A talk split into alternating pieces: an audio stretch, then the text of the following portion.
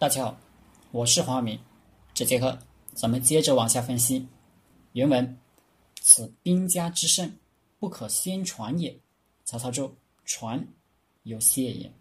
前面讲了那么多诡道、阴谋诡计，要成功，最重要的是不能让人知道。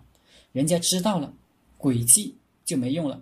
不能让敌人知道，也不能让自己人知道，因为知道的人多了，秘密就容易泄露。韩非子说：“事以密成，予以歇败。”残酷的斗争，保密工作是第一位的。中国历史上保密的极致案例是谁呢？还是前面说的那位向吕后求婚的默读单于。默读当初要干的秘密事。是什么呢？是谋反，是弑父自立，就杀父亲。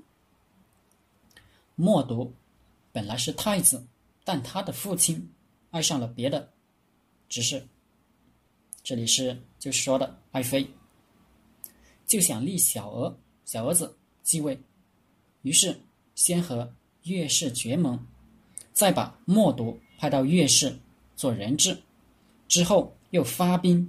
攻打岳氏，目的就是借岳氏之手把默读杀掉。但是默读居然偷了一匹宝马逃了回来。父亲呢，爱他勇敢，打消了杀他的念头。他却知道了父亲的阴谋，下了弑父杀弟、杀继母之决心。谋反这样的大事，一个人是干不来的，必须有人，必须有同伙同谋。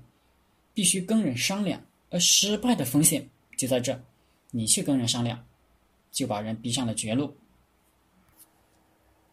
他要么死心塌地的跟你玩，要么立即出卖你，绝没有置身事外的选择。戊戌变法，谭嗣同去找袁世凯，就把袁世凯逼到了慈禧太后的阵营。默读是中国历史上唯一一个。不跟任何人商量，一个人把谋反这件大事干成的。他的办法是给部下训练一个条件反射，你没看错，是训，就是驯兽的驯，不是训训练的训。没有道理，就是条件反射。我给你条件，你做出反射。这个条件反射的机制是什么呢？默读。制作了一种鸣笛，就是响箭，给他的部下规定，他的响箭射向了，所有人必须立刻射向哪，犹豫玩者玩射的都斩掉。这么练了一阵子，有一天呢，他突然把响箭射向自己最喜爱的一匹马，部下就有人担心是不是命令搞错了，迟疑未射。他立即将没射的斩首，大家才知道这是玩真的。又有一天，他突然把响箭射向他最宠爱的胭脂，他的爱妃。又有部下迟疑了，迟疑的人又被他斩首。第三次，他把响箭射向父亲头曼单于的马，这次没有人。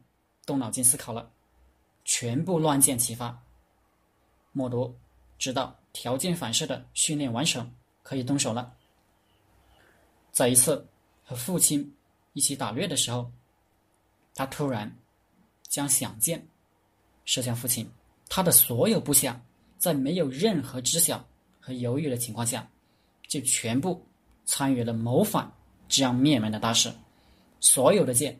全部射向头曼单于，默读谋反成功，成了匈奴历史上第一位最强盛的单于。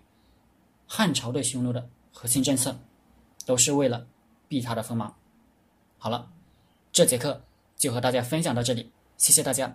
大家可以加我的 QQ 微信幺零三二八二四三四二，我们一起读书、创业、赚钱，讨论企业管理、团队管理、互联网投资。谢谢大家。